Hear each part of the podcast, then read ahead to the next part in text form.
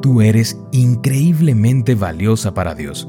Por eso, cada mañana, descubre los secretos de vivir una vida de abundancia emocional, sin, miedos, ni cadenas. Hoy es 18 de octubre. Hola, hola, ¿cómo estás? Muy buenos días. Mi nombre es Anelia Hein y estoy feliz de poder saludarte y darte la bienvenida una vez más a nuestro devocional para damas. ¿Quién pecó? Es el título de nuestra meditación y nuestro texto bíblico se encuentra en Juan capítulo 9, versículos 1 y 2.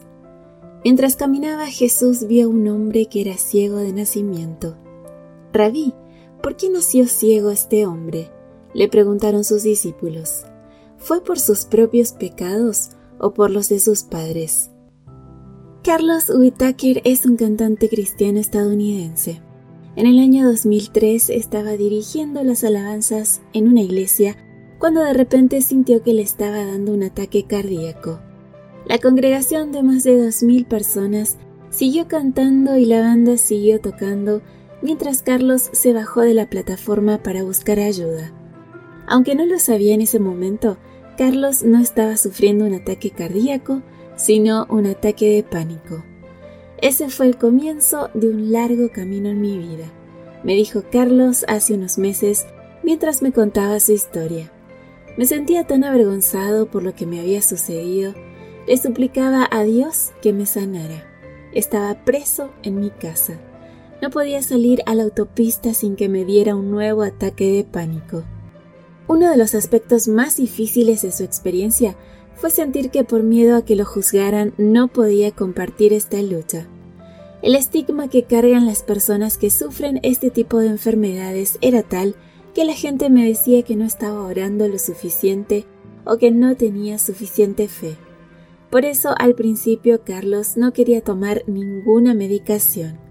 Finalmente, comprendió que debía aprovechar todas las avenidas terapéuticas, la medicina, la psicoterapia el ejercicio físico y la oración. Aunque el proceso fue largo y lento, Carlos superó su ansiedad y hoy se dedica a erradicar el estigma asociado con las enfermedades mentales. Cuando nos enfrentamos a la tragedia, muchas veces actuamos como los discípulos. Buscamos a quién culpar. No podemos resolver la paradoja de que Dios sea bueno y omnipotente y a la vez que exista el mal. Entonces, para deshacernos de la disonancia cognitiva, ponemos la culpa sobre los cansados hombros de la víctima, aun si la víctima somos nosotras mismas. A veces nos preguntamos, ¿por qué Dios no ha solucionado esto? Reflexiona Ed Stetzer en su artículo Enfermedades mentales y medicación versus luchas espirituales y consejería bíblica publicado en Christianity Today. Algunos responderán a nuestras preguntas diciendo que todo se debe al pecado, o a la falta de fe, o a la falta de arrepentimiento. Sin embargo, el hecho de que alguien esté luchando contra la ansiedad, la depresión u otra enfermedad mental no significa que sea el resultado de algo que ha hecho. Como cualquier otra debilidad, la ansiedad o la depresión no nos definen, sino que son oportunidades incómodas para experimentar la gracia de Dios. Señor, ayúdame a mirar a las personas que sufren ansiedad o depresión sin prejuicios, con compasión y sabiduría.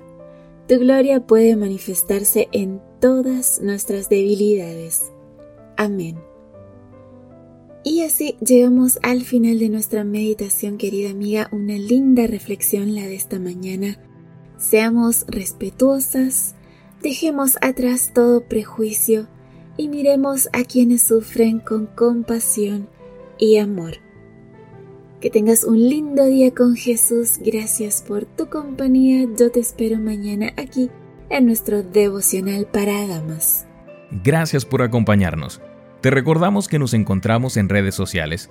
Estamos en Facebook, Twitter e Instagram como Ministerio Evangelike también puedes visitar nuestro sitio web www.evangelike.com.